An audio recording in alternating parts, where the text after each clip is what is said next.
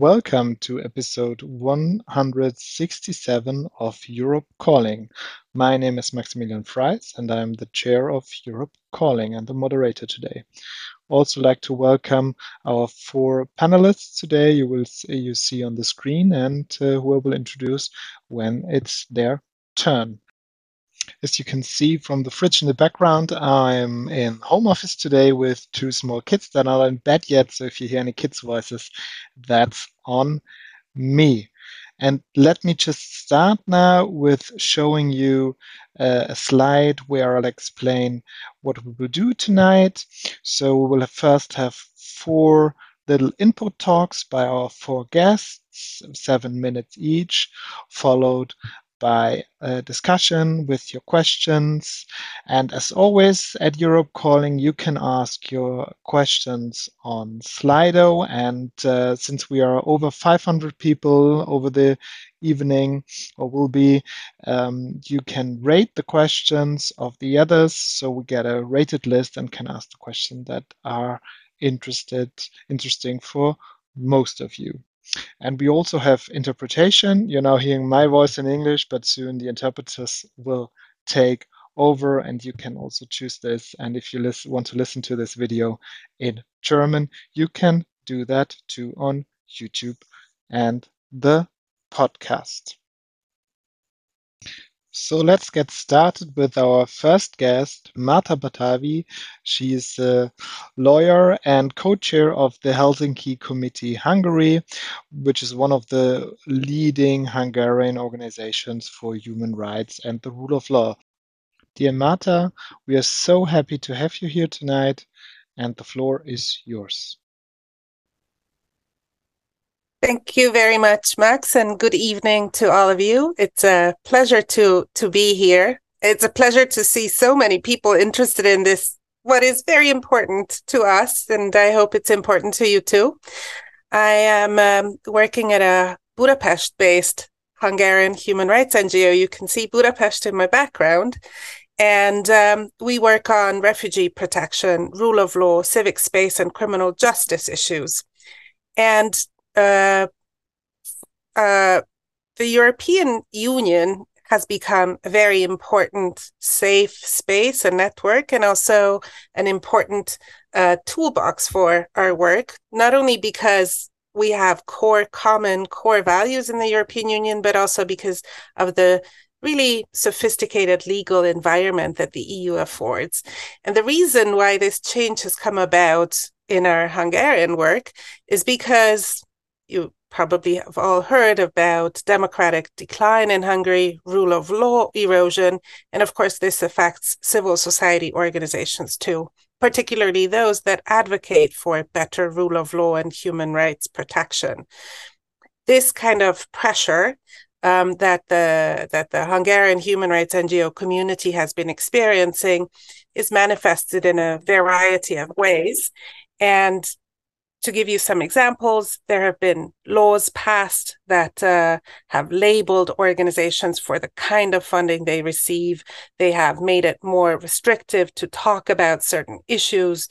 They have uh, the Hungarian government has actually rolled out funding to smear um, to smear organizations through propaganda media and also has made it very difficult to access certain kinds of funding, certainly public funding. There's it, one could say it's almost inaccessible for human rights work in Hungary. So the European Union has been very important to us, but we also, of course, have seen with concern that these kinds of pressures on civil society space or democracy are not only present in Hungary, but are also um, creating um, almost a, a single market um, for liberal practices within the European Union. And so we've seen how over time, our partners, our friends, um, the whole, the human rights uh, sector in Europe is very often experiencing pressure. The Fundamental Rights Agency of the EU has just published a really interesting update just a week ago that also describes the various types of challenges that human rights organizations face around Europe. Many of them are reporting that conditions are bad or very bad for them. Over half of the respondents have also said that they face some sort of barriers to their human rights activities. So this is not only Hungary, it's not only Eastern Europe, it is everywhere in the European Union. And therefore, we've been thinking for many years how to step up against this what are the ways to to push back against this pushback what are the ways to actually really promote civic space to ensure that people who care about um, helping citizens, helping societies to improve on, on rule of law and, and human rights and anti-corruption standards can actually do it. And in our organization, working together with others, such as academics, um, a university in Berlin, the Hertie School, and also human rights organizations in the Netherlands and in Poland, we've come together in a project to revitalize advocacy for rights in Europe. It's called Recharging Advocacy for Rights in Europe. And it's a solidarity and collaboration building exercise. We really believe that by sharing experience, working together, collaborating transnationally, that's a good way to to support organizations to to support their environments but also this transnational collaboration is not enough. And this is why the RARE group has also, along with many others, have been calling for legal and policy instruments at EU level to fortify civil society space, to in to really create an enabling environment across the European Union, to use EU law as a as an additional layer of protection for civil society organizations and we've in already two years ago have um, been following closely um, Sergey Lagodinsky's initiative and have really supported the idea of having um, a European Union legal instrument that would support uh, the the the legal framework for civil society organizations. And so this is why we welcome this um, idea, this draft directive to have a European cross-border associations it is very important. It does provide certain solutions. Of course, it's and we cannot expect it to be a, a you know a silver bullet or a magic wand, and uh, and we have to see that legal approaches on and of themselves won't be enough, but they are crucial. They are really the best way, perhaps, to go forward at this moment.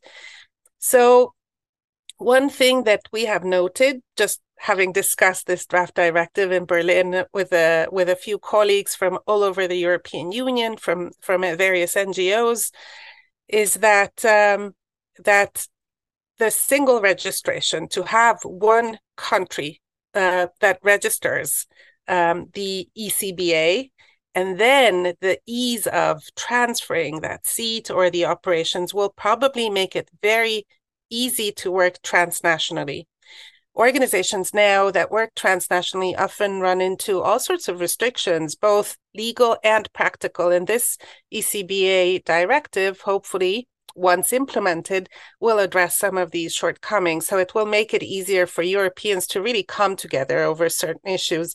And it also recognizes that in the single market, nonprofits, nonprofit associations are very important players who employ people who have operations and um, perhaps we can go into the questions um, and the details later, but I would just put out some of the questions that we were contemplating with our group.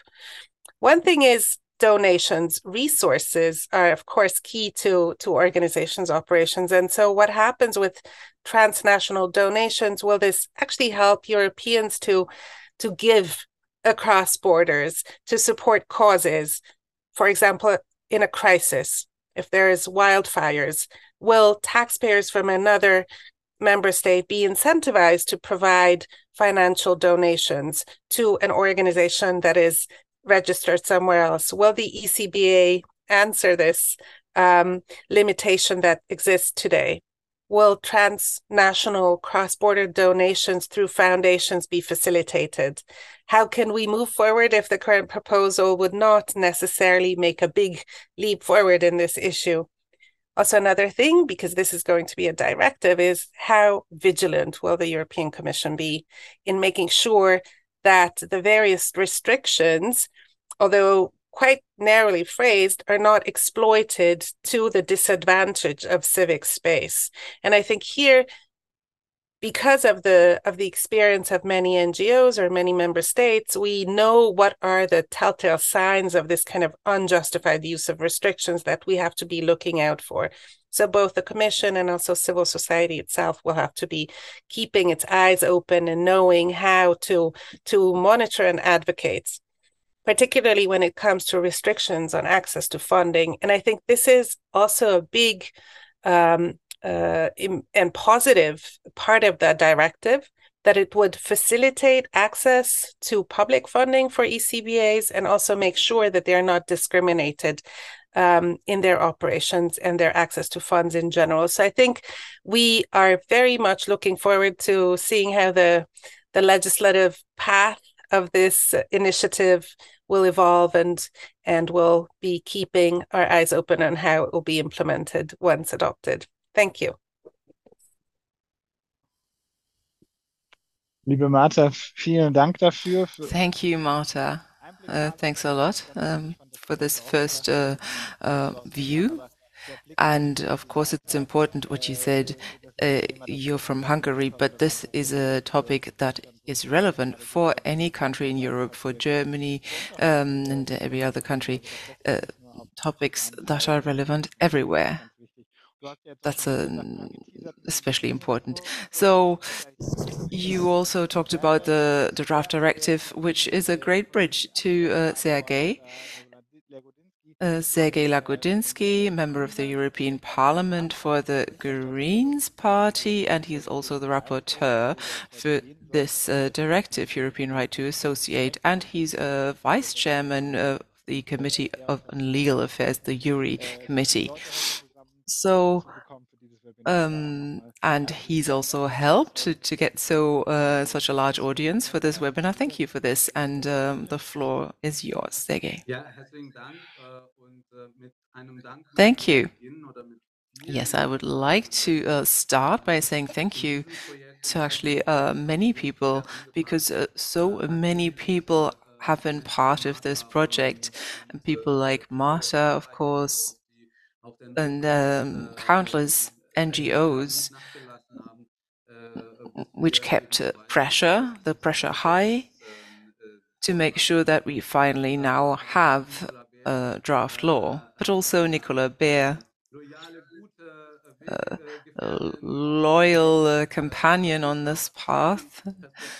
We have uh, different perspectives of the civil societies and uh, different. Um, we, are trying to strengthen civil society in different forms here in Europe, and so it was great to work um, with her. But this, of course, this work isn't done. This is not a speech uh, for me getting the Oscar because I finished.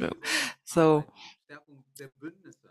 Uh, strengthening civil society and alliances to make sure that we have alliances in order to strengthen civil society across borders of mem between member states, across uh, party borders. That is really the democratic task that so many of us have. So what is the directive about? Um, Marta said, uh, mentioned a few things that should be uh, completely uh, natural, but maybe not everyone in our audience knows what this is about. So it's about an injustice uh, from my point of view and uh, a gap in European law, in the European um, laws because I mean we've known this for years, for decades. We have, um, for instance, uh, European share um, companies, and you can also found uh, European trade unions. Anything that has to do with the market, with profits, you can have at the European level. But civil society has been fighting for 30 years, and also the European Parliament, sometimes even the Commission, to make sure that we get something similar for non profit associations. Um, so, organizations, associations whose uh, purpose isn't to turn a profit. And then suddenly there is a wall, a lack of understanding why this uh, should be necessary. Um, the part of many member states and politicians saying that, but the EU is just an internal market, a common market. It's not about NGOs. It can't be about NGOs. And when in 2019 we came to the parliament, I said that I believe that uh, history has overtaken this attitude and um, the EU has developed uh, beyond this attitude. It it's been thinking of itself, it's been perceived as a community of values and democracy for a long time. And uh, of course, when we talk about the EU, we uh, often talk about institutions. The Parliament the should be strengthened. The Commission should be more transparent. Council meetings should become more transparent.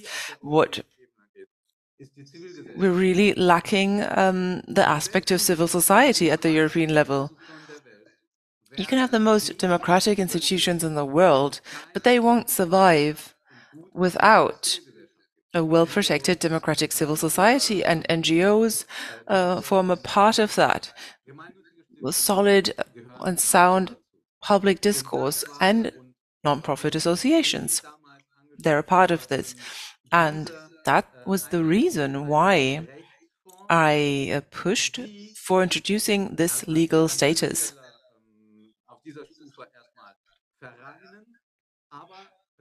At first for associations, but I also believe for non-profit foundations in the longer term to get give them a European legal status, a European identity.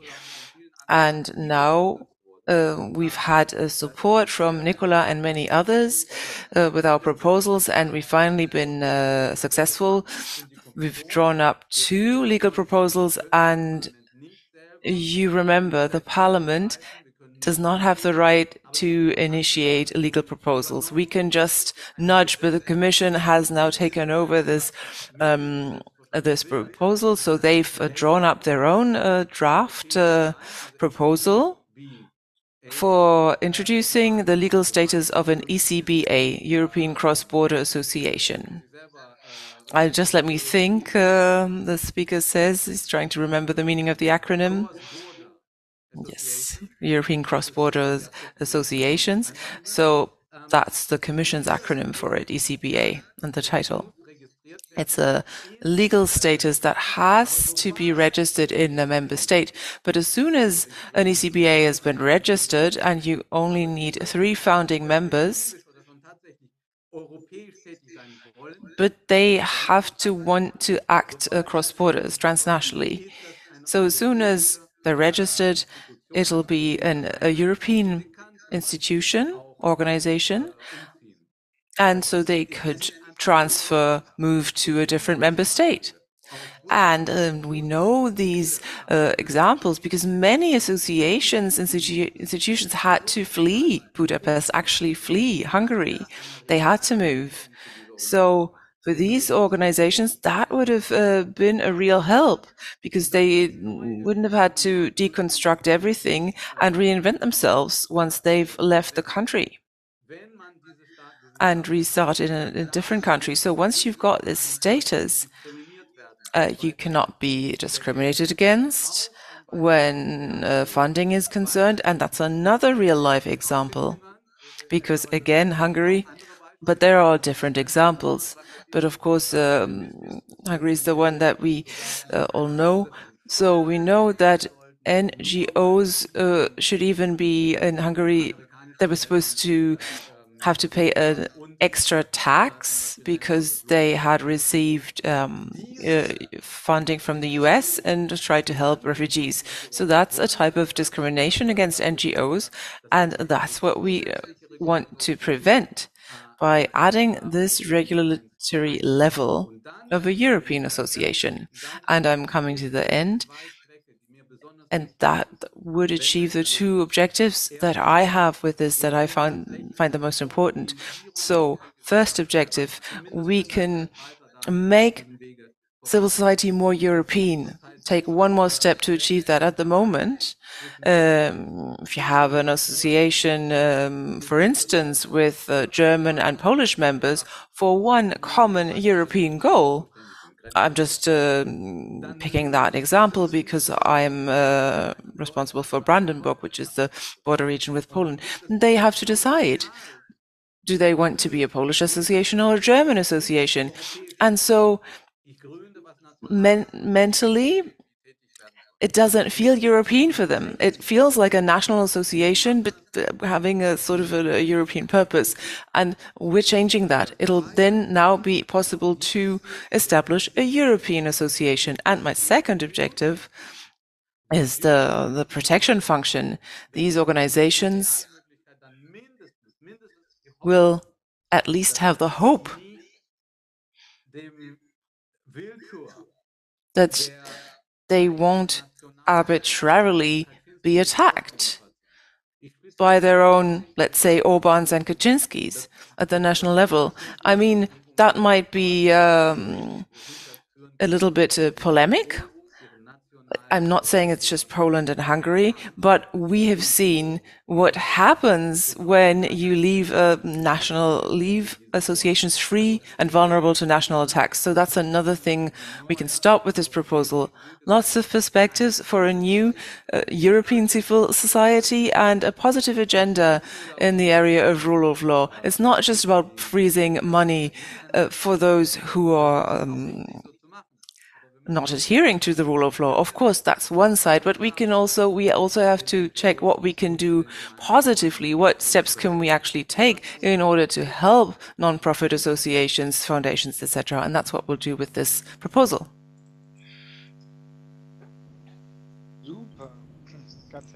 Great. Great. Thank, Thank you so you much, Sergey. So I just got my kids to bed. that's that's just uh, how things uh, go. Well, I hope my um, presentation wasn't so boring. it's like a good night story. No, I mean, just perfect, just perfect. Gave me enough time. But now, back to business. Nicolas Beer, Vice President of the European Parliament Renew Group, the German FDP, and the co-chair of the Free Democrats in Germany, Nicola Beer. I'm so happy to have you here tonight. Welcome. I'm looking forward to what you have to say. Well, thank you very much. Well, the co-chair, I'll have to correct you there. Actually, I gave that up, but don't worry.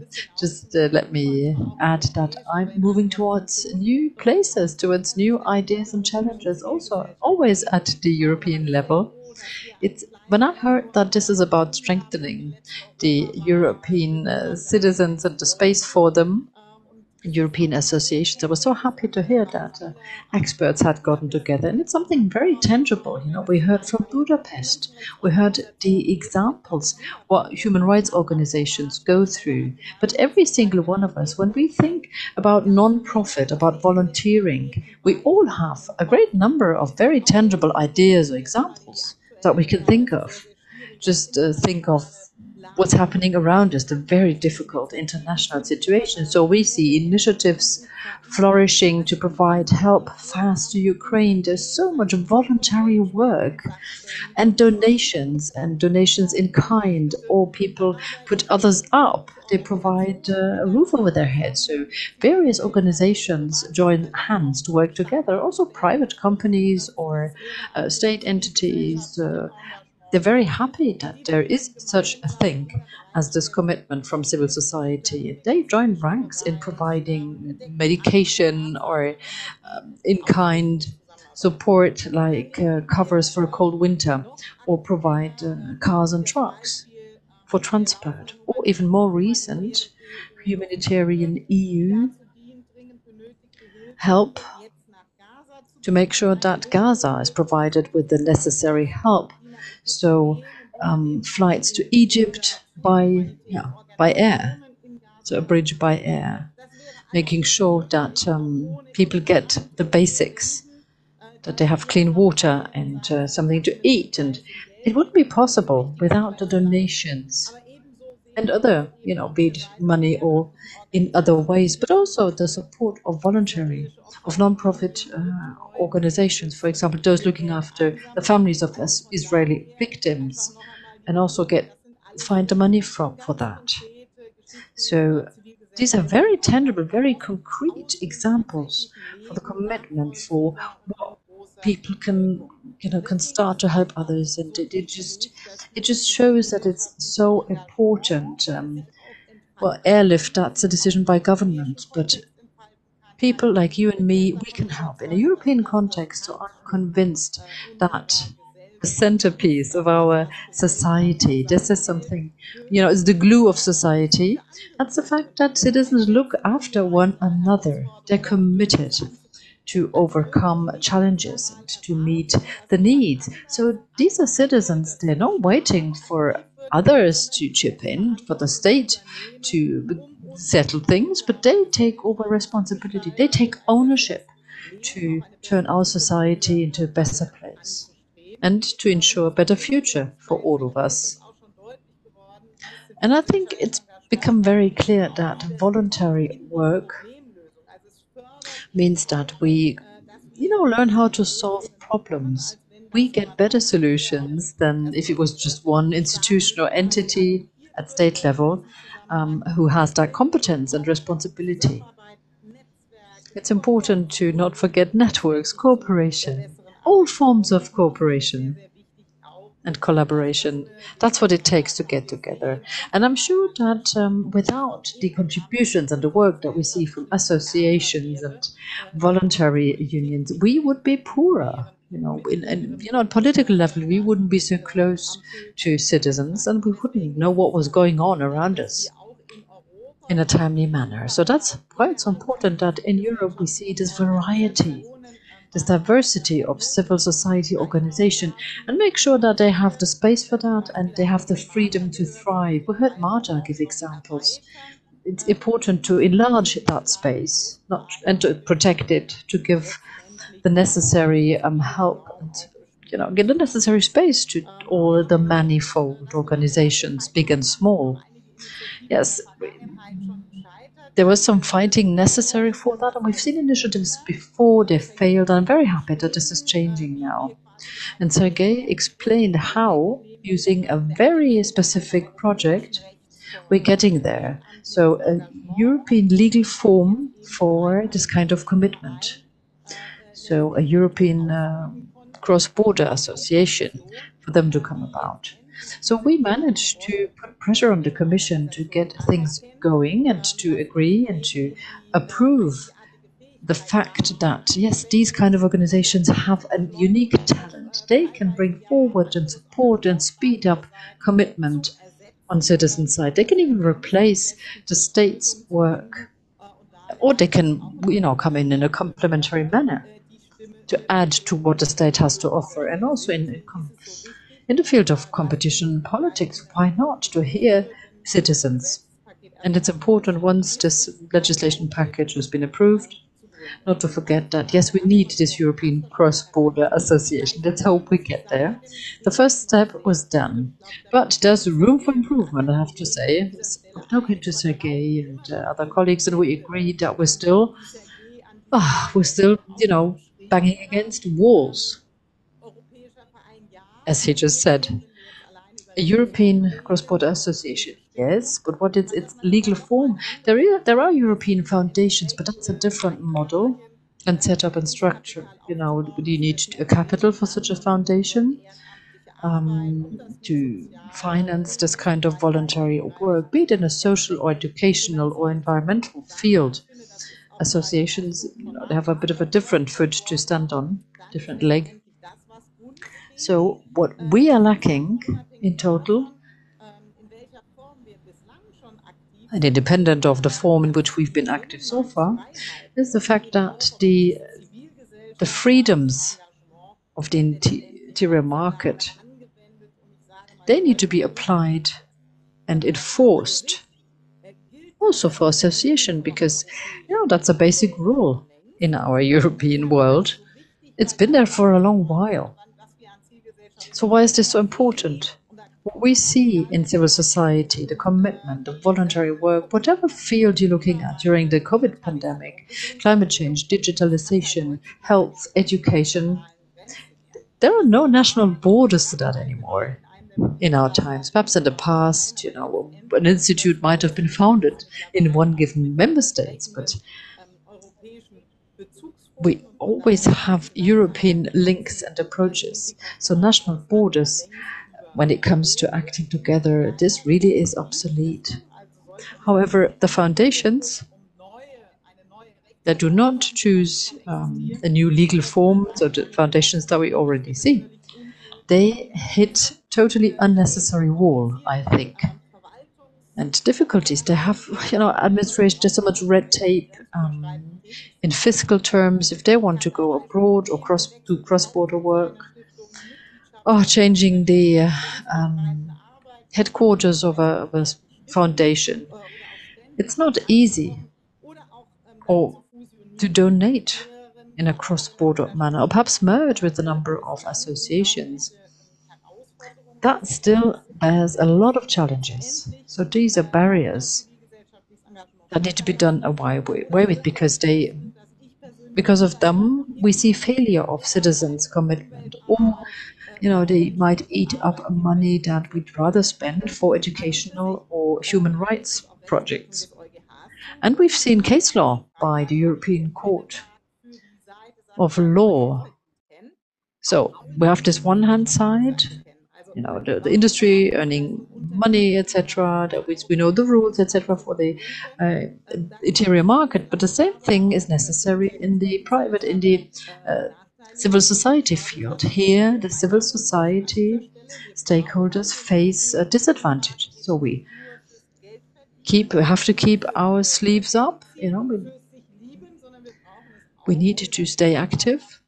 We need this kind of support for our voluntary workers and for cooperation in our civil societies. And this is where we must not stop, I believe. We just have to keep working on that to make sure that we will see this directive come to light and be implemented because in any form of civil societies working together, it is of great relevance.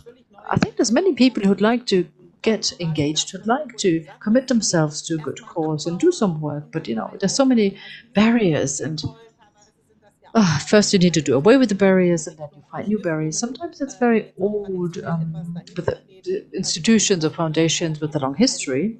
So of course, um, for them to give up and change their structure and everything, they need support. So whatever the legal form I would like to see, whether it's a European cross-border association or your European foundation, or an association or any other form of voluntary organizational structure. They need to make good use of all freedoms of the interior market. Our catalyst, our vehicle, that Sergey and others agreed on, that's the definition of the non-profit structure in the interior market. So once I've been accepted as non-profit, as a non-profit organization, the same rules apply as for the interior market because that needs to be accepted in all member states, all the rules there be it cooperation and donations or changing the headquarters, then I have legal security. Or perhaps we can see the same thing for the Commission. Perhaps rather after the European elections, but I'm I'm getting there and we have strong partners. So I think that we can pass on the baton after the uh, European election. Thank you so much. Well, thank you. That was an important uh, contribution on um, the topic of the European foundations and different types of um, legal um, forms. So Maybe uh, take another look at Slido. Um, that's my um, plea to the audience and uh, vote on those questions that you like the most, you find the most interesting. And now we, I would like to give the floor to Bernd Hüttemann. He's uh, Secretary General of the European Movement Germany. Um, that's a movement uh, or an umbrella organization uh, for many uh, different smaller associations. Bernd, please.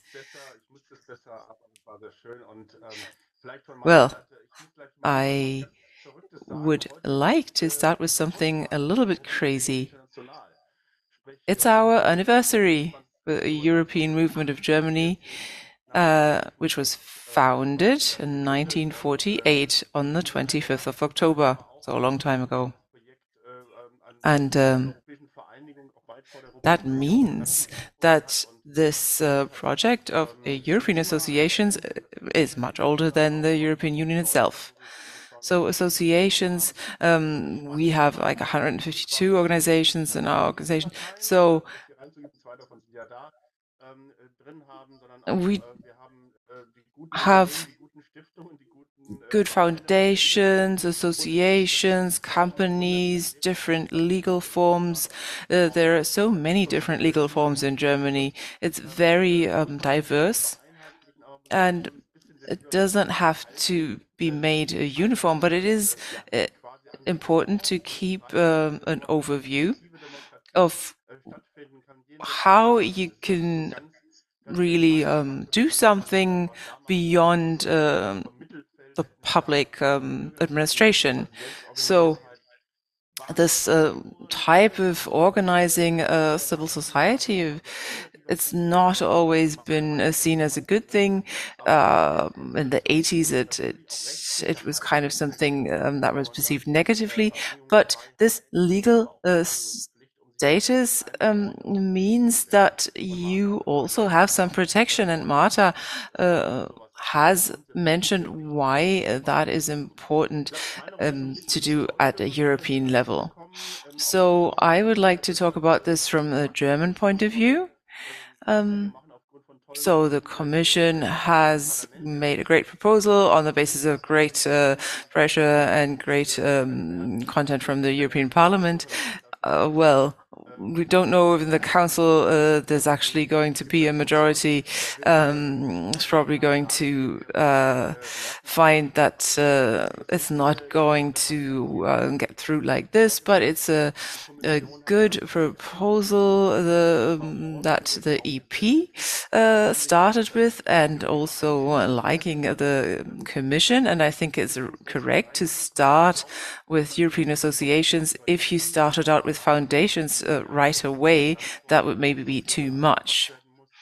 So, but you're already saying that that's another important next step, and of course, I agree with that.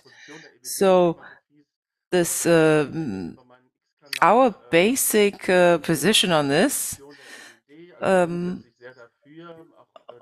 we're definitely in favor also in terms of non-profit uh, organization but uh, there's something very toxic but i'll come to that later and uh, I would also like to say something about uh, the possible traps there and um, how we see the proposal. So these are the topics I'd like to talk about.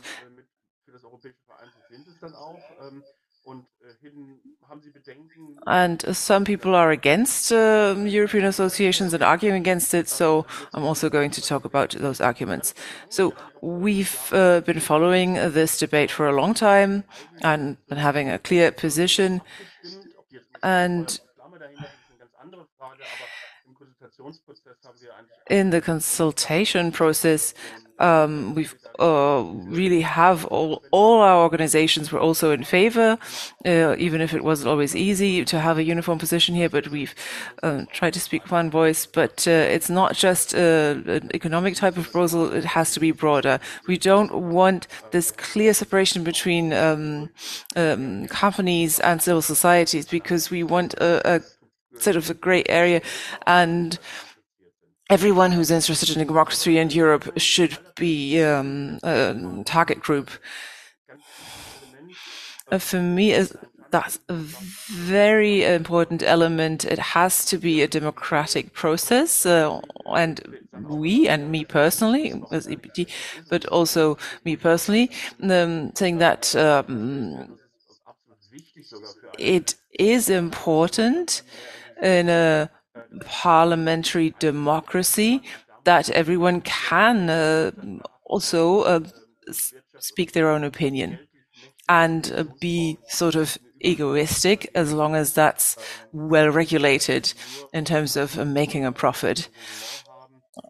So some people adjust um, committing and, and acting without profit, but we want a level play field here. And Marta has spoken on that, and also Sergey that said that so if you have one individual member state where we have bad government, how can we then, uh, from the European level, um, step in and maybe uh, stop some things? And another important point um, democracy negotiations uh, in Denmark, they call it lille democracy, so small democracy. It could be everything down to the spokesperson for a class at school.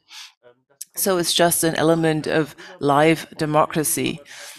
That's not always really an explicit part of all the legal proposals we've seen, but it's very important. It's like a democracy workshop even for youth associations. And it might be annoying sometimes, but it's important for people to to act it out so that they can understand politics at a higher level. And this type of association structure can help with that understanding. And so to speak about uh, the way we evaluate the proposal. The proposal is uh, very good, also realistic. To start with association law, that's a good idea. This is about administrative um, rights, which is important. Maybe what's missing here in the proposal is this non-profit statute at the European level maybe there should be some basic reflections on what does non-profit even mean. It's not always clear, even in Germany. Not every association that can be registered as a non-profit association is really completely 100% non-profit. So you have to be a little bit careful here to to be step carefully when you start this debate. And then you have this uh, transposition period, seven years, 2020, well, maybe then retroactively uh, there could be issues if not everyone can meet the same standards. But all in all, we see it positively. So Germany is just one of many member states, of course, we'd have to be in favor uh, so that we can get this framework law. I don't know if you know, but if you look at the Federal Bundesrat homepage, there has been a committee about this. They said treaties are just about the, the internal market. It's about uh, economic issues we can't start regulating non-profit associations. But um, that position wasn't adopted in the end by the Bundesrat. But that just shows that there is um, a lobbying taking place by larger associations. I'm not going to name and shame them, but some of them may be members in our European movement. So uh, just uh, some people thinking this, the, the European Union will just undermine our very good standards in Germany coming with this um, European uh, dictate.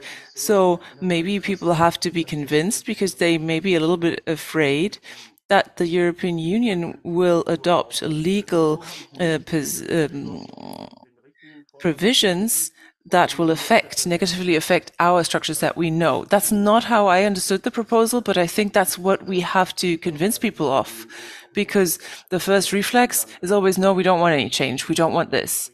So I think um, we as the European movement will uh, contact um, those organizations directly. So if you have any doubts, uh, uh, look at it more closely because we are promoting these proposals at the national level because a lot of it is just a question of understanding it better and debating it well so that the proposal has a chance to survive. I mean, that's more or less all I wanted to say. I thought that these three components were really interesting and uh, also to see that uh, this is uh, something that's uh, being supported across parties. I am also a volunteer for the, um, I, am on the board of Transparency International Europe, and we also talk about uh, fighting corruption. And so now we have a system on uh, several levels that has to be accountable, has to be accountable in terms of transparency and clean legislation. And that means another important point in terms of level playing field and uh, equal opportunities for all actors uh, means that legal instruments also have to be equivalent, which is important if you are in favor of uh, European parliamentary democracy. It should be possible in such a democracy to use a lobby registers that we have uh, in more and more places, also at the national level, um, you can look at the different structure and say, well, that kind of structure is okay and this kind of structure maybe isn't okay so that you have an overview of all the legal options that are there and what purpose they are usually used for. So uh, we could say, so if everyone just make sure that they're organized in the right way, then they can also uh, benefit from it. And then there'll be a competition between good ideas. And I think that's one of the most important elements of a pluralistic parliamentary democracy. Thank you. Thank you to uh, Bernd. Thank you to everyone. So uh, let's talk to our audience. And uh, we have many questions. We've received many questions. I'm going to just um, take one or several questions and ask our panelists. You can uh, also raise your hand if you want. Uh, so we can have several speakers if you'd like to, because we don't have um, too many people. So let's start with the top voted question that Bernd sort of kind of already answered. Thilo asks us the Committee for uh, Foreign Affairs has said that they wanted to reject this directive. So will the Bundesrat actually be the reason why this uh, proposal will fail? But Bernd already said that the Bundesrat hasn't adopted this. So that's okay. Uh, but we have Greens and Liberals on our panel. So what about the federal parliament, the Bundestag, the other chamber in Germany? How much support uh, do we have at this level, at the lower house of um, parliament, for this proposal? And then another question that's uh, asked in English so they're saying it's a directive for a, a, directive, not a regulation. So member states will have to transpose it into national law. So what about those member states who don't really want it? Like, for instance, the whistleblower directive, it's taken ages in Germany to transpose it. So they may just uh, drag their feet forever and ever. Um, so it's a little bit about uh, German uh, politics, but also about uh, transposition times. And Marta, I'm sure, can say something about that. So Sergey will start, or Nicola? Sergey, please. So if uh, Madam Vice Chair would like to, Vice President would like to start? No, okay, that's fine.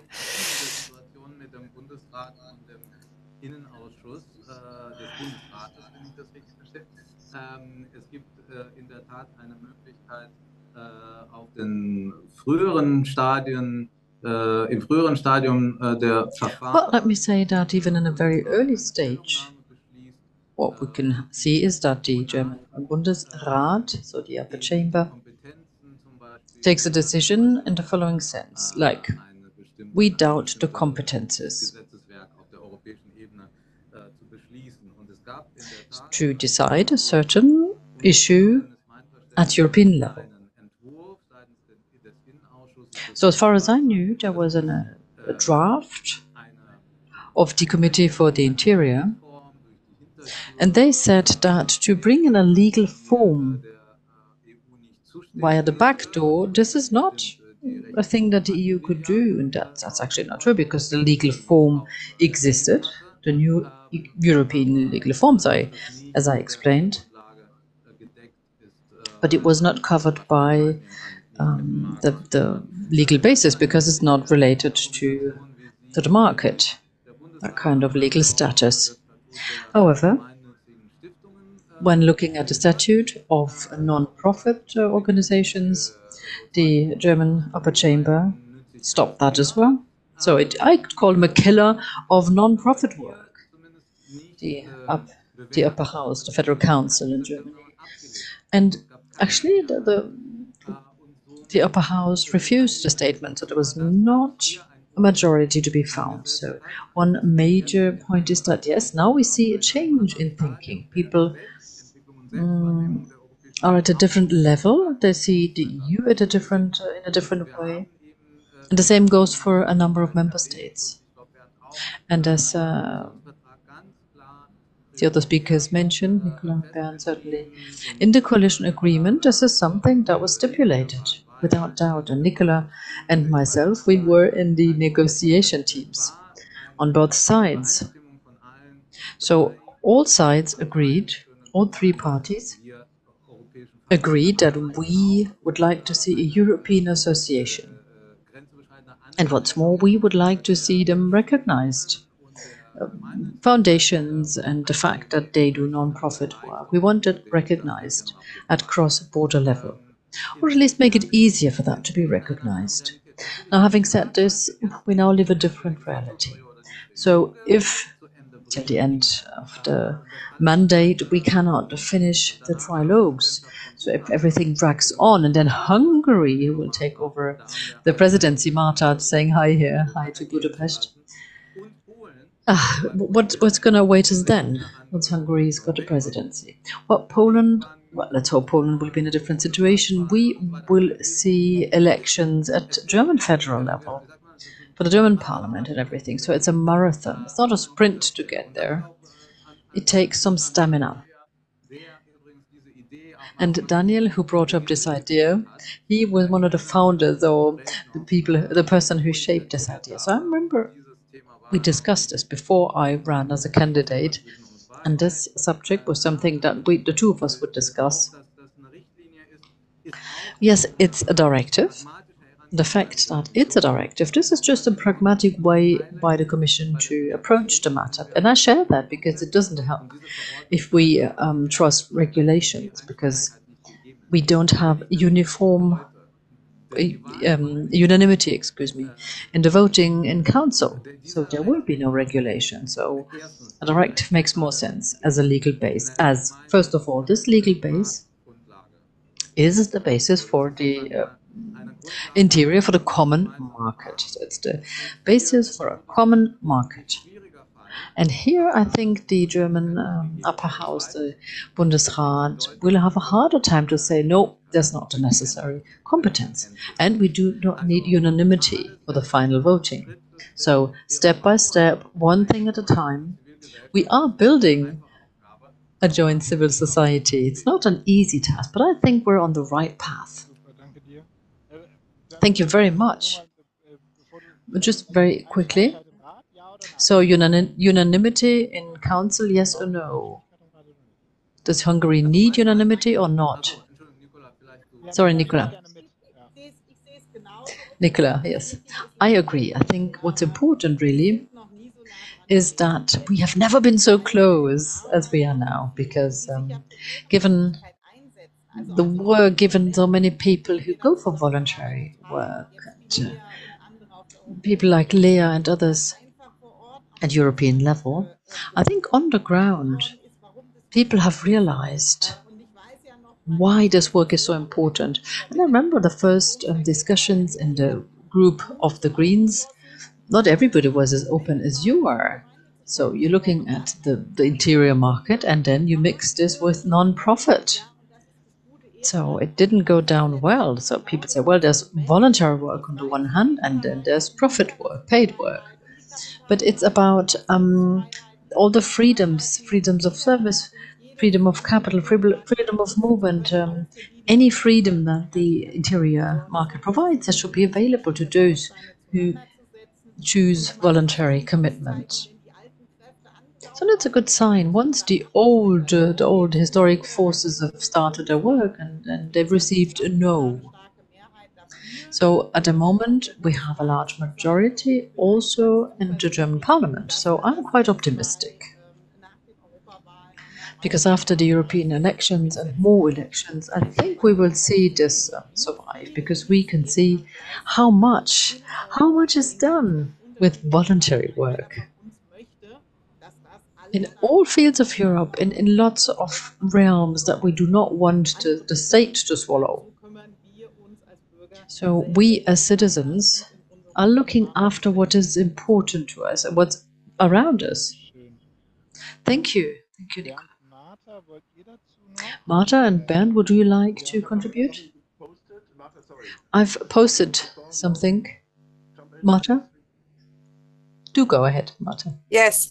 Thank you. I'd like to um, address the this very interesting question that was posed on the Slido chat also about the directive and that it will take, of course, time and how much time will it take and will the time span if the directive is adopted and the transposition time span will it actually um, provide uh, help support for organizations that are under pressure now and of course, uh, it's it's very right that uh, legal processes take time. In my country, most of the time they take no time. No, they laws are adopted overnight without public consultation, without you know assessing the policy um, impact. Um, this this is the right way to do it. So it it is important for us, for example, civil society organizations, to now uh, give feedback using the public consultation opportunity uh, open up by the Commission. I think the time is around early December now, but also once the um, directive would be adopted, it is already something that you can refer to. So might you might not be able to register as an ECBA, but the legal standards are very clear and legislation cannot downgrade or actually hinder the future re- registration of an ECBA. So we will already have standards to to rely on, uh, which is quite important. There were other questions about uh, what kind of organizations can register as ECBAs, and I think it's important to to see that the way the proposal talks about this, it is not doesn't sound very complicated, but you need at least three founding members from at least two different member states. So it is not a very high threshold. There could be, yes, another question points out quite rightly that there could be further practical obstacles, such as the those in banking services. And I've heard many NGOs face obstacles in getting a bank account opened in many member states. So this is something that will need to be followed up once an ECBA uh, is a, a, legal option. It is a legal form. We have to make sure that it actually does uh, operate without hindrances on this single market. So there is further work, but uh, but these are the kind of questions that we now have to tease out identify these obstacles in practice and get NGOs with practical experience on on the ground engaged in putting forward their their ideas uh, to to address this. But in a way, yes, I think it is very important, both as a civic space uh, shield, but also to foster European cooperation. So there are many challenges that are global and uh, we, of course, I think it's often said that civil society addresses them locally, but transnational cooperation and bringing together Europeans to do good work locally is very important. And if we can find a way that's a legal form that facilitates this, that makes it easier for organizations to have less paperwork, uh, still comply with the rules, but not have to do that in a multiple uh, ways, having to require you know expertise in taxes and and and labor law in many member states but maybe just one i think we're going to have more cooperation and this is really for both human rights organizations but many others working on extremely important social issues the way to go forward in a european space where uh, we share the the challenges. We live in the same legal environment more or less. We live in a in an economic space and and share the the opportunities and also the burden. So fostering this European citizen spirit and collaboration is, I think, quite important.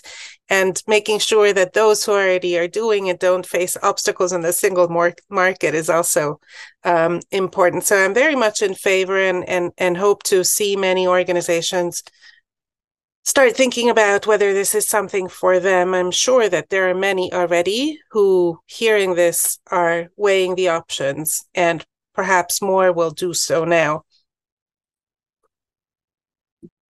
Danke dir. Bernd, bevor du reinsteigst, will ich dir noch eine, will ich dir noch, will ich dir noch eine Frage äh, mitgeben. Ich habe dir gerade die, die Dolmetscherin auf dem englischen Kanal, auf dem deutschen Kanal Englisch, da einmal umschalten. Ähm, Thank you. genau. So, Bernd, Bevor du reingehst, before you answer your question, äh, hier die Frage mitnehmen von Hagen. let me Äh, take Hagen Droschke's uh, question.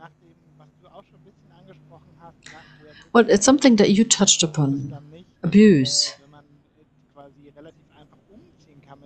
Well, you can just move your activities elsewhere. So, some, if an organization does an activity which is against the constitution in one country but not in another, so they might move. So they might protect themselves against, uh, you know, they, how can we protect ourselves against any criminal organizations who are trying to make use of the loopholes?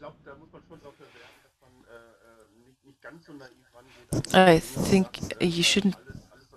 You can't just uh, look at it this, naively.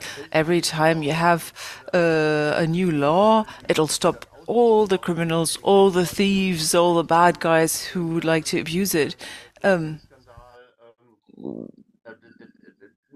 there have been some scandal um, about an organization. They weren't even uh, registered in the lobby registers, and the Environmental Foundation in uh, Mecklenburg-Western Pomerania. They are still working in the name of the of civil society, and uh, actually uh, dishing out uh, money and funding from Russia to uh, sports and youth associations. So it's always difficult. So it's always going to be difficult. But what I tried to explain earlier is that legal issue, so something is um, possible and you can compare it. So this is a foundation with a great name, but if uh, it was according to a European standard, it would have to meet different requirements, and then you can make sure that you show where it could go wrong.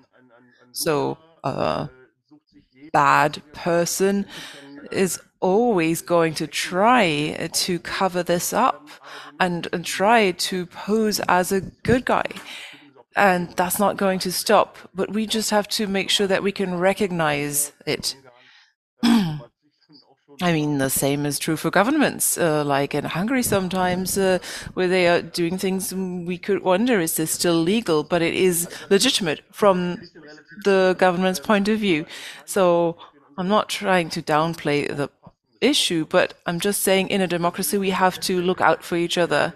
And that's also why we have uh, competition and we have um, MEPs from uh, different parties and not just one party. So all of these um, issues, how can we work for more non-profit, create a level playing field between um, industry and civil society and non-profit? All of these issues, uh, questions, um, can I think they'd be a little bit easier and we'd have a European reference framework, just like Marta said. And then we'd have a way to say, well, this isn't working at this point. We have this European uh, legal status and this other country is working, but not here. It can't uh, be everyone else. It has to be us. So uh, I think that's going to be important. I posted a few things um, the Bundesrat, the upper house in Germany, it was just a good example. Because sometimes you really um, wonder how could they act so reflexively. I don't know what lobby it was to to get through to uh, government of a German land. Sometimes it's just um, fear of change, any change and that maybe is the ice.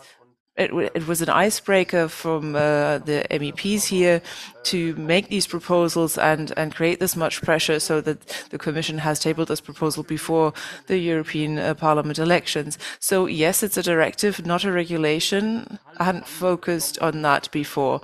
And I mean, uh, Jean Monnet was really uh, an entrepreneur. He was selling cognac, but he also liked people and he wanted peace. So he just, uh, but in principle, he just wanted to sell cognac. And he did a lot of people, but he came from industry. That was his background.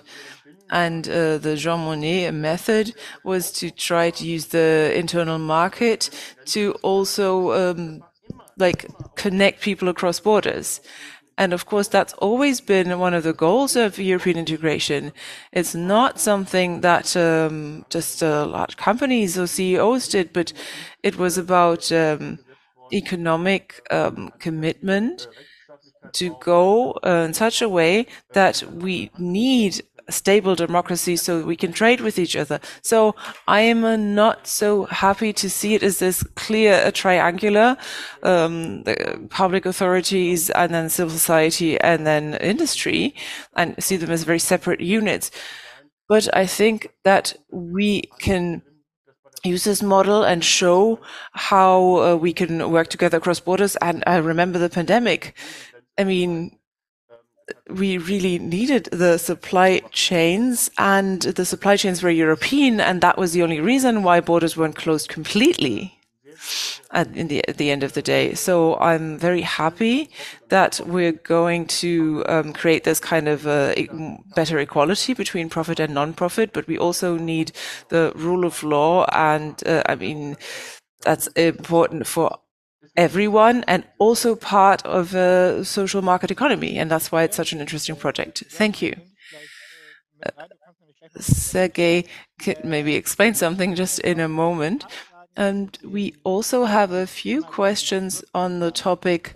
Um, so how to actually register as a European association. So Frank Dusch asks, so can uh, some uh, countries, for instance, Italy uh, just reject an association for rescue at sea, for instance? Could they just say no to it? What would happen if it's rejected? What legal remedy would there be? For an aspiring uh, association, and uh, Mr. Sokowski is asking where the jurisdiction would be for such a jurisdiction. What would be the be their jurisdiction? Before they are established as an association and also once they are established.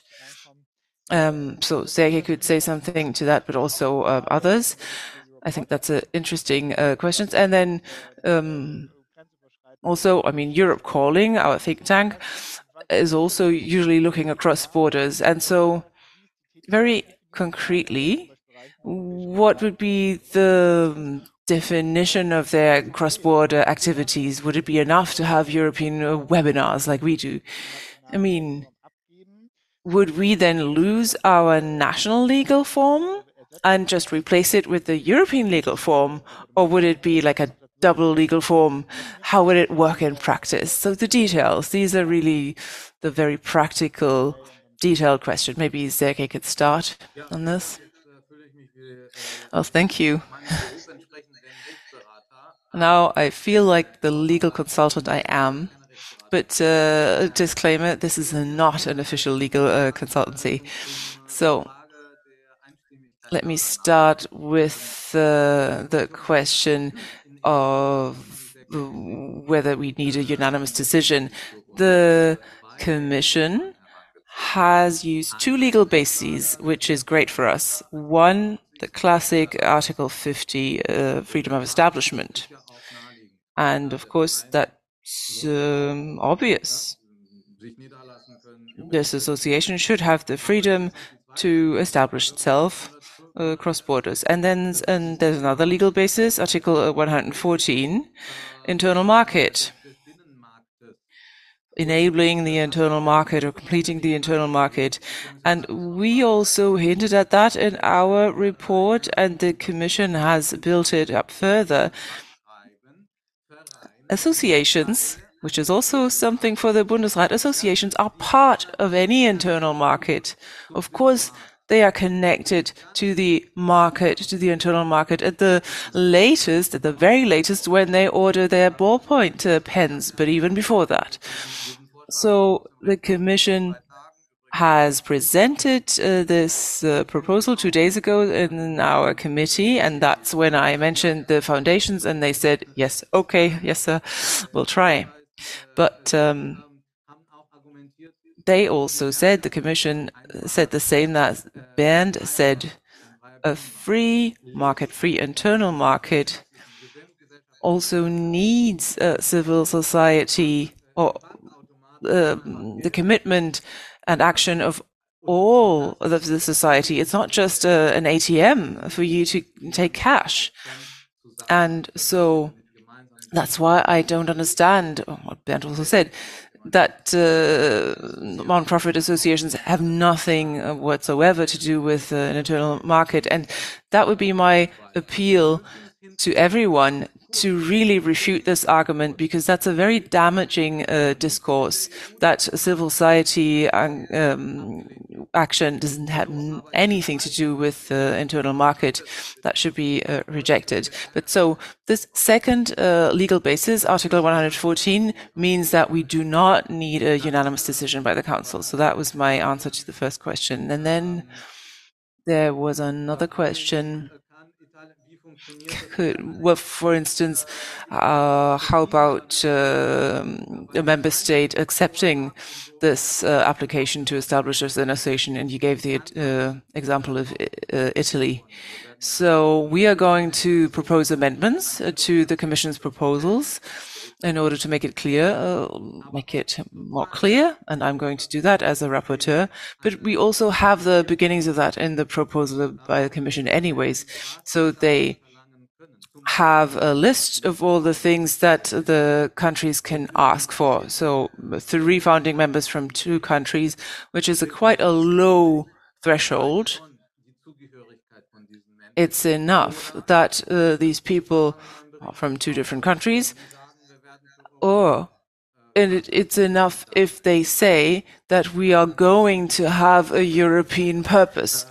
So very broadly, it could be anything really. And in the Commission proposal, there uh, there's also a ban on adding further requirements.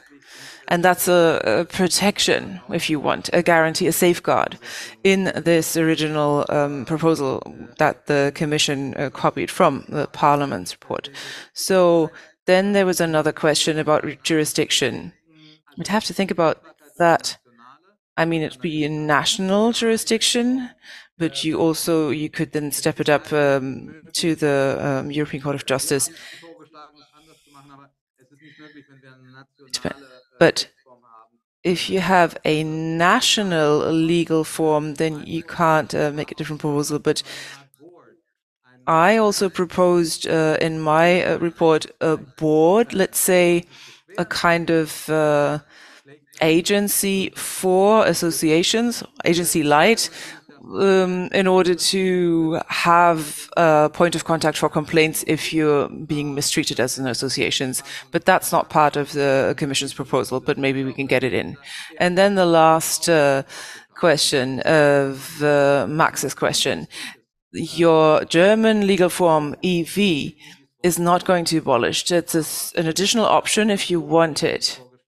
But there will be a conversion. So this uh, EV, German uh, legal form, could transform into a European uh, legal form if all the preconditions are met. So founding members from three countries, uh, from uh, three founding members from two countries.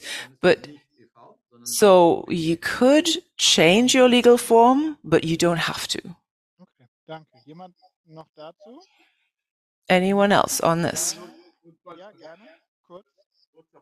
Just uh, briefly, because the European movement, uh, Germany, could then leave the corset of Belgian uh, uh, law and, and just become a European uh, form. That would be great.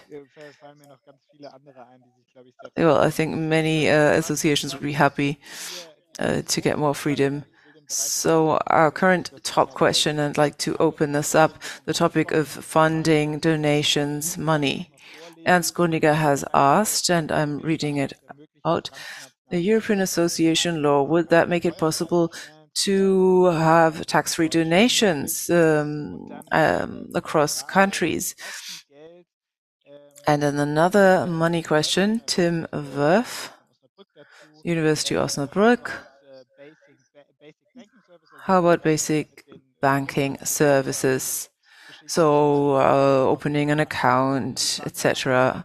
You know that whenever you establish an association, do you need a notary public in order to open an account, or you know, especially when you have several account holders from different member states?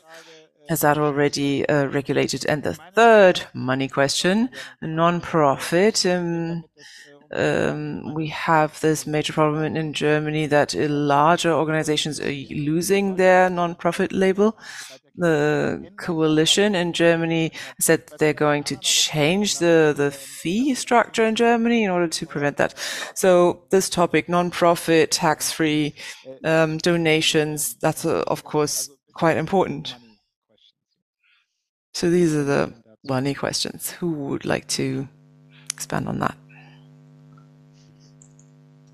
Okay, sehr wenn sonst jemand mag, sehr gerne. Sergey, Okay, Sergey. please. Off you go. Yes, of course. Well, I'm, I'm, I'm happy to provide an answer, you know, I'm working on that.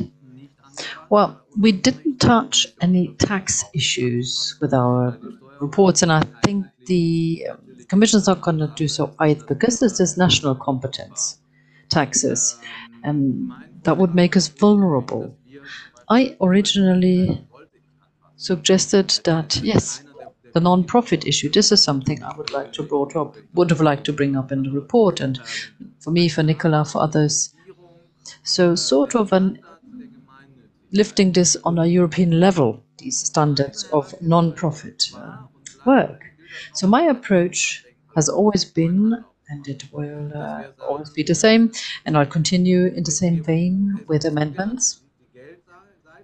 That on the one hand we have the money aspect of profit or non-profit, but also it's about recognizing non-profit work. It does, doesn't have to be related to taxes uh, the recognition could be in a form that people accept or approve of the fact that you do something that's good for everybody. And this is what I added to the um, proposal, to the draft, so that we at least get on our way to phrase uh, the text in a way that we find a more or less joint definition. So that way we'd have something for the European Court, looking at the putting things on a central level and also checking the issue of recognizing uh, cross-border donations. If we don't have a good definition, we will not see an automatic recognition of uh, deductibility of taxes. You know, if you want to deduce your your payments from taxes, it'd be some easy.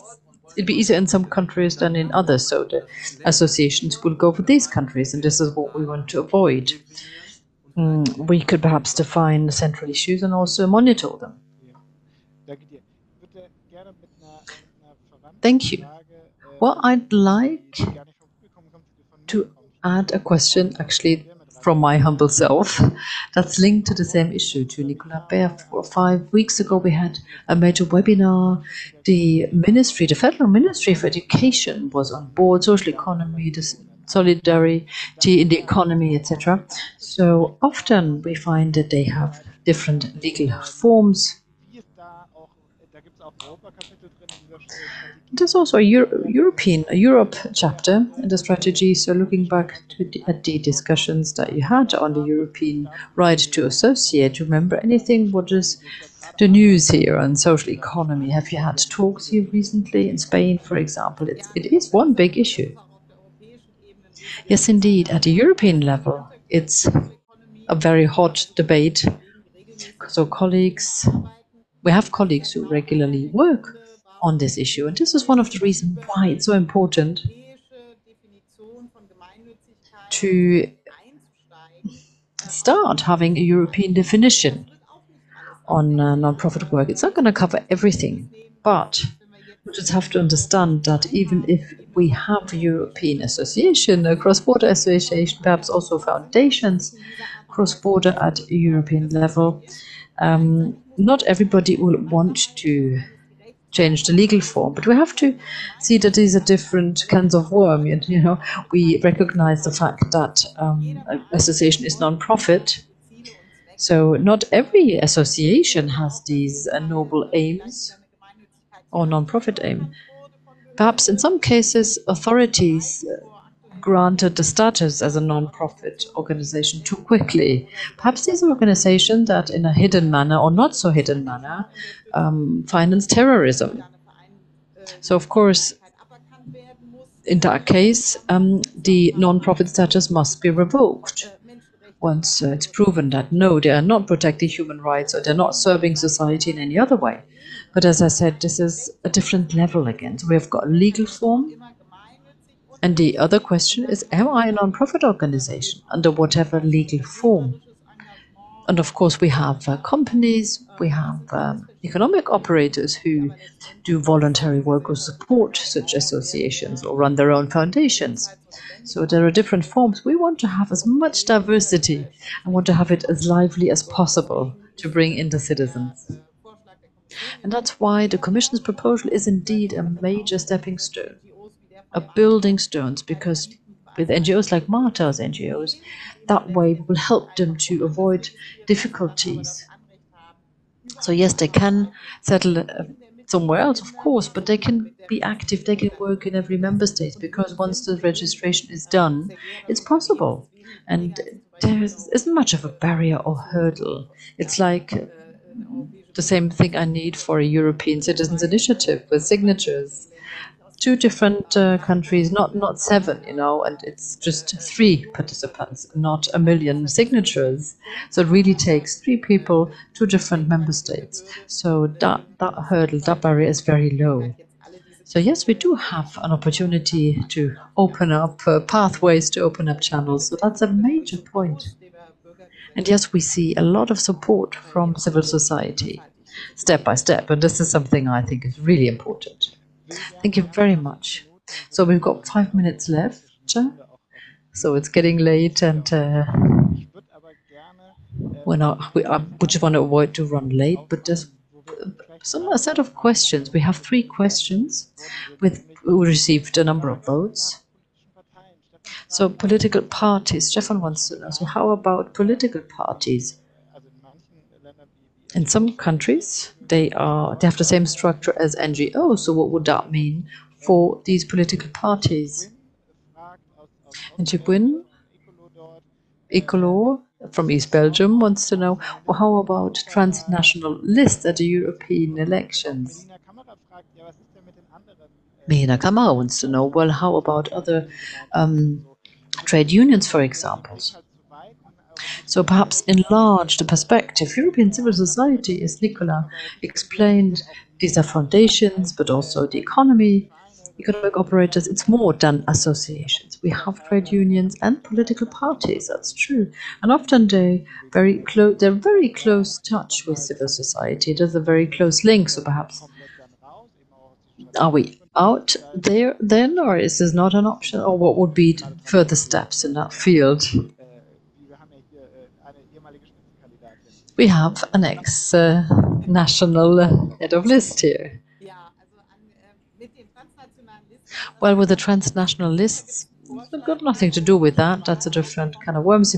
We have seen a proposal for European voting right by uh, the European Parliament and we voted in favor with a large majority. We prefer European list rather than transnational. So start with European list, at least for a part of the European Parliament.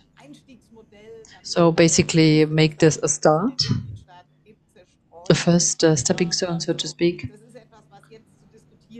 So this is something that, yes, we will have to discuss. So it's one of the few points uh, where we as European Parliament, when it comes to voting rights, we can come up with our proposals.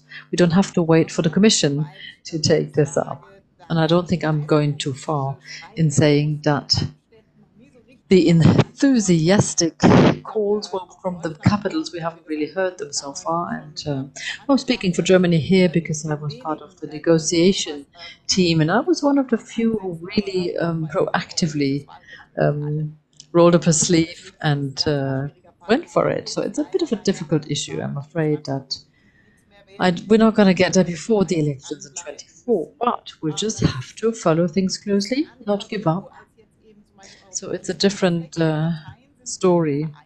You know, parties are not associations. They they have a different legal form. This is why we have a political party law.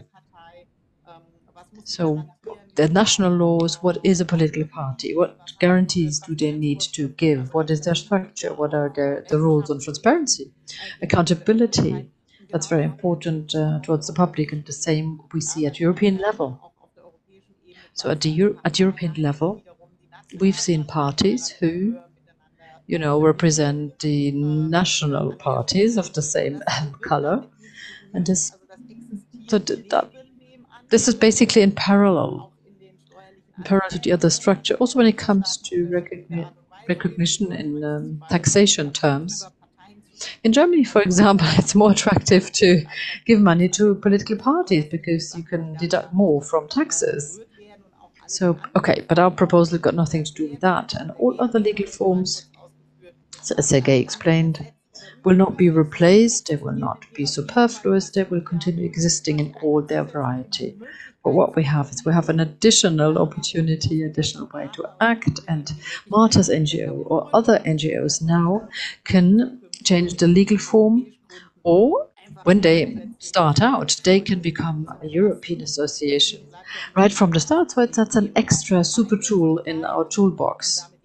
So it's important to keep recognizing the non-profit status and to define that status at European level, because then I can go there and say, look, how about recognizing donations?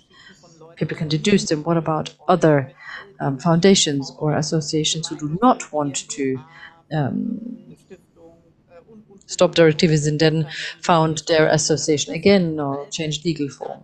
So we should keep what we have, you know. We can't replace everything by one single other legal form. But this is for the future and we just have to, you know, uh, have some stamina. Thank you very much, Sergey. Just briefly. And then finally, Marta and Bernd, and then Sergey just very briefly, and then somebody else. Well, just to add something, also in my proposition, so parties, political parties, trade unions, and religious groups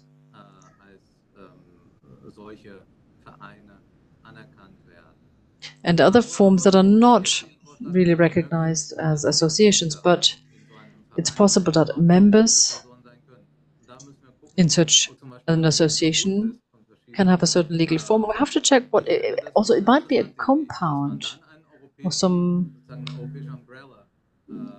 might join ranks so that we have a so-called European umbrella organization. Perhaps we could have an extra seminar on that. Okay, great. So just uh, Bernd now, and then uh, Marta to finish. I mean, you also asked some questions and uh, you had some criticism and you said what's missing and you've now heard a lot from Sergey and Nicola. So um, what do you think now? Um, have your questions been answered or do you still have any questions? But if you could keep it uh, brief and um, conclude and then we'll finish. Bernd, please. Well, I am happy that uh, the good Budapest will have the last uh, word here. So, this um, careful approach, I think, uh, is very interesting because it also shows that um, it is clear where the hard points are. So, what's a foundation? What's an association? What's uh, what are all these uh, other legal forms? There are so many different answers. And as I said, the bad guys are going to abuse that, and um, there are risks. So we do need to be careful and differentiate and step carefully. And I'm going to have to look this up, but the Fifth Republic in uh, France did not even have any association law. So they had the death penalty and they did not have association law. So we now already have um, a kind of Europeanization in our member states. Um, some sort of back to the roots.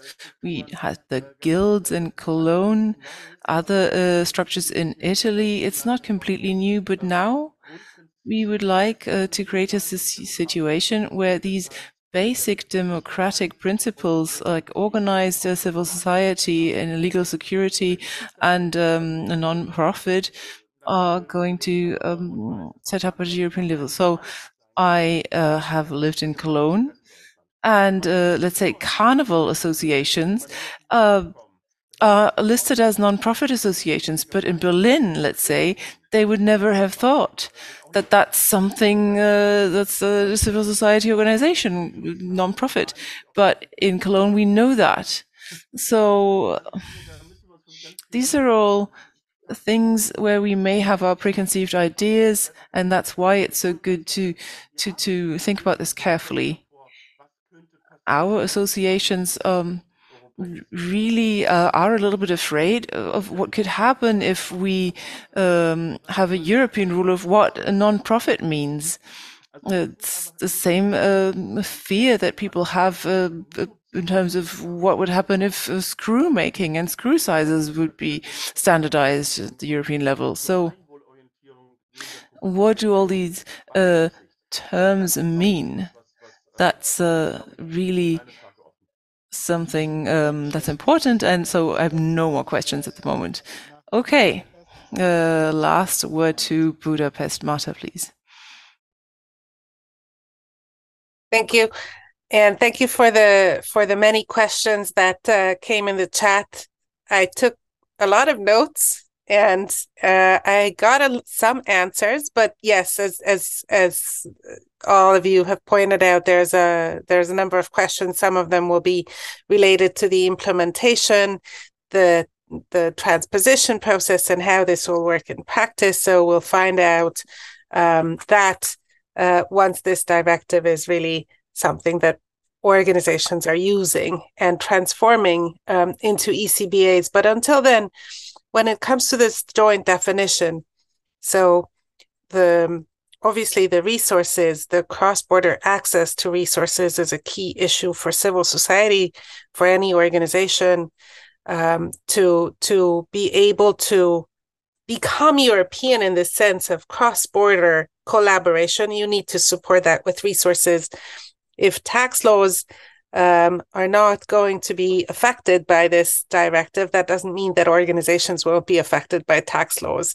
And I think this is where there will be some work, uh, maybe for the future, not only for the definition of what is a non-profit in purpose, maybe that is easier than to define what is public benefit right? Because many times the the tax uh, deductions the various tax incentives are um, uh, are are tied to this public benefit status or charitable status. So I can imagine that there might not uh, be a complete unison across the many um, EU member states, or maybe um, sub uh, units in, in federal states. But still, at the same time, I think what is very important is that now uh, we've seen European institutions focus more and more on civil society space in Europe. We've seen how this has first come um, with uh, identifying what are the problems, reporting about them. And we have over time, in the past two years, have seen really a proliferation of initiatives. So even I think was very welcome the council conclusions from early this year, which really talked about the importance of civil society space. And why is that? And why is that that these initiatives are are springing up? It is because I think there's a huge recognition that we have a democracy issue in Europe and citizens need to become better involved and citizens need to be also involved across borders in supporting fortifying our democracy. So a carnival association might not be conceptualized as a democracy supporting organization, but any kind of organizing at the local level is really important. So I think the way to overcome many of these issues is to support civil society and citizens to work across borders. And this directive is actually going to make that a little bit easier by giving some organizations who would want to do this on a regular basis the opportunity to do this with less administrative burdens. And I think that can bring quite a lot we'll be able to see how this works out maybe a few years down the line and make some changes to the directive. But i think it is important to to start the legal process that can complement the many other initiatives already existing at eu level. And thank you very much for um, for organizing this and for everybody for joining this um, at uh, quite a late hour of in the evening. I think it's great that so many people are still around. Hopefully, you'll be around too. Ja, es war wirklich sehr, sehr stabil. Ich sage auch nochmal Yes, uh, we still have um, our audience. That's great. Thank you uh, to everyone, and uh, Max also thanking the interpreters. And um, yes, Europe Calling will continue Friday next uh, week. We're going to look at elections in Poland and Spain, where we did not have uh, a clear result for the right. So you're going to keep receiving our emails. Um, have a nice evening.